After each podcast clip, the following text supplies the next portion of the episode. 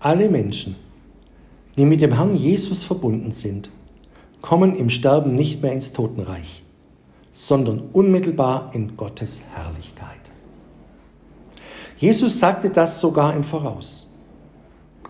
Er sagte, es sind einige der hier Stehenden, die werden den Tod nicht schmecken, bis sie den Menschensohn kommen sehen in seinem Reich.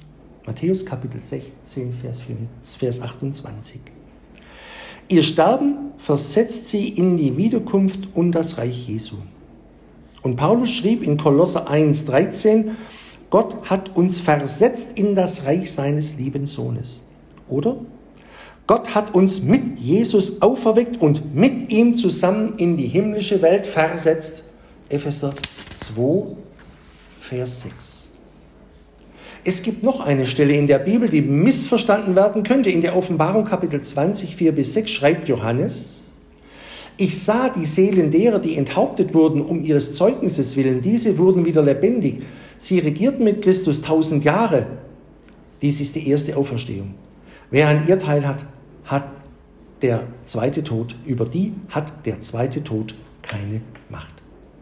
Wenn Johannes hier meinen würde, beim Wiederkommen Jesu werden erst einmal die toten Christen aller Zeiten auferweckt, dann widerspräche er allen Auferstehungsaussagen Jesu, die er in seinem Johannesevangelium aufgeschrieben hat, und er widerspräche allen seinen, Zeitzeugs, allen seinen Zeugnissen in seinem ersten Johannesbrief.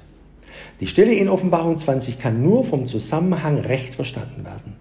Johannes sah nicht alle Seelen im Himmel, sondern nur eine bestimmte Generation von Märtyrern, die zur Zeit des Antichristus lebten. Vergleiche Offenbarung Kapitel 6, 9.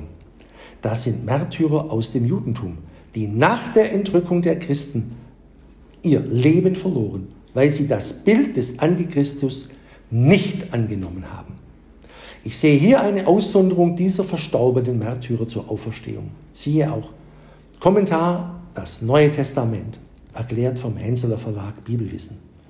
Über diese Märtyrer hat der zweite Tod keine Macht. Der erste Tod ist der biologische, das Sterben. Der zweite Tod tritt nach dem Weltgericht in Kraft. Am Ende des tausendjährigen Friedenreiches Jesu werden die Verstorbenen aus dem Totenreich auferstehen und gerichtet. Die nicht im Buch des Lebens stehen, werden den zweiten Tod übergeben. Das ist die Hölle.